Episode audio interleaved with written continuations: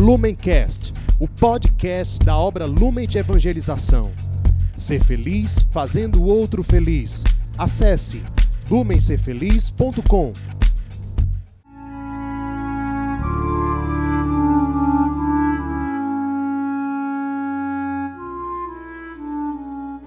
Os santos são sinais da presença do ressuscitado na história. Hoje, dia 6 de setembro, celebramos São Liberato de Louro. Nosso santo de hoje nasceu na vila de Loro Piceno, na Itália, não se sabe ao certo a data, mas no século XIII. Isso significa que ele nasceu na Itália bem na época do surgimento do movimento franciscano. E de fato ele foi um grande franciscano, um frade dos primeiros tempos, da primeira era do franciscanismo.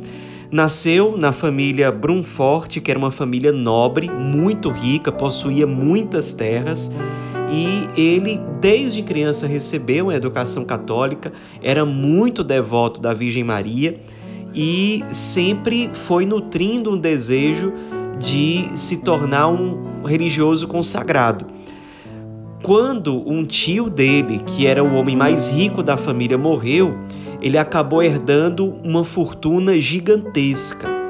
Mas ele, com desejo de deixar tudo para trás para abraçar o único e supremo bem que é o Cristo, ele abre mão de toda essa herança, dos títulos que ele tinha direito, deixa boa parte dessa herança com o irmão dele e sai para o convento de Rocabruna, em Urbino, que ficava ali por perto.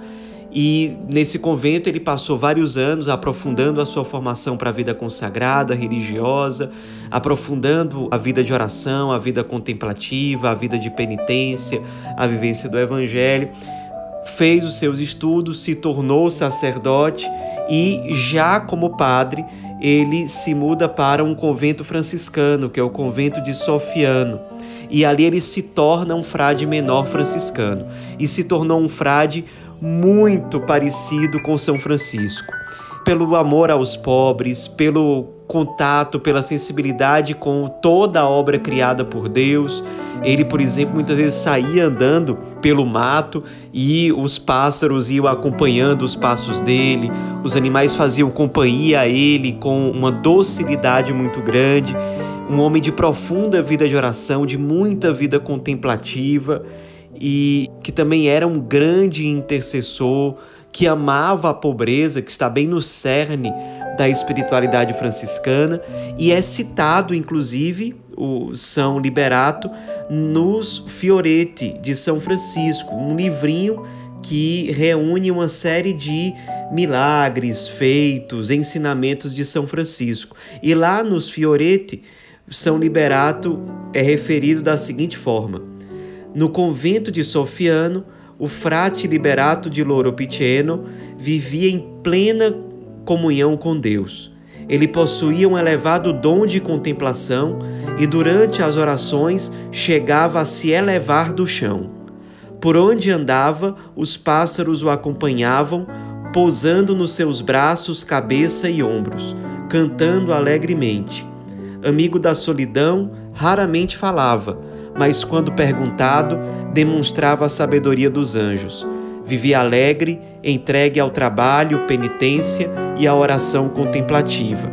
Então, nesse pequeno parágrafo dos Fioretti de São Francisco, nós encontramos o núcleo da espiritualidade de São Liberato. Vemos que foi um autêntico frade franciscano, realmente da primeira era, muito fiel ao espírito do fundador e que nos ensina entre outras coisas, que para bem viver um carisma é preciso ser muito fiel e muito dócil ao carisma de fundação.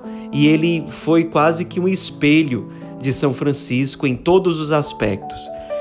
No fim das contas, ele, com 45 anos de idade, ficou muito doente, passou por muito sofrimento, foi uma doença que o fazia agonizar muito, mas ele enfrentou aquilo santamente, nunca reclamava, enfrentava aquilo com uma serenidade realmente extraordinária. Durante esse período de provação final, ele foi visitado por Nossa Senhora algumas vezes e, numa dessas aparições de Nossa Senhora, ela respondeu a ele: Não temas, filho, pois a tua oração foi ouvida e eu vim para confortar-te antes de tua partida desta vida. E de fato, consolado pela Virgem Maria, ele morreu santamente. Logo em seguida, as pessoas já passaram a ter uma devoção por ele. Com o tempo foi construído um santuário na vila de Loro Piceno e um santuário dedicado a ele, o Santuário de São Liberato. As relíquias dele, ou seja, os restos mortais, foram levados para o altar maior desse santuário num dia 6 de setembro. Por isso que nós celebramos a celebração litúrgica dele nesse dia, porque nós não sabemos exatamente o dia em que ele morreu. A canonização dele só foi acontecer, embora seja um santo muito popular naquela região ali da Itália, ele só foi ser canonizado pelo Papa Pio IX no século XIX. Mas o santuário dele sempre foi muito visitado, sempre as pessoas se inspiraram muito na vida dele, no testemunho dele de vivência do carisma franciscano, um padre verdadeiramente franciscano. E as pessoas, ao longo dos séculos, muitas e muitas vezes recorreram à sua intercessão. Nos esperemos nesse padre, um grande frade franciscano, um reflexo daquilo que São Francisco também nos testemunha. Um frade alegre, que vivia a perfeita alegria, um frade despojado de todos os bens desse mundo, que amava o Cristo e por isso amava a criação, os animais, a natureza, que tinha um grande amor pelos pobres, que tinha um grande amor pela oração, inclusive recebendo dons místicos extraordinários.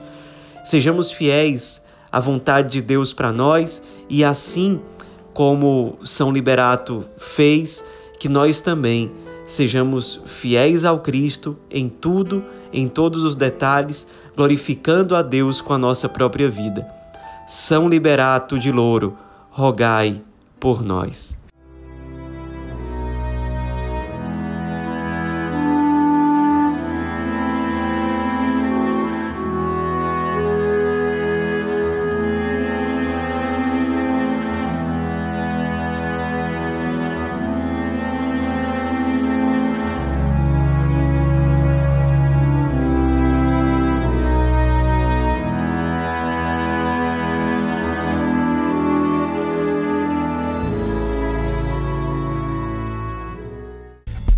Lumencast, o podcast da obra Lumen de Evangelização.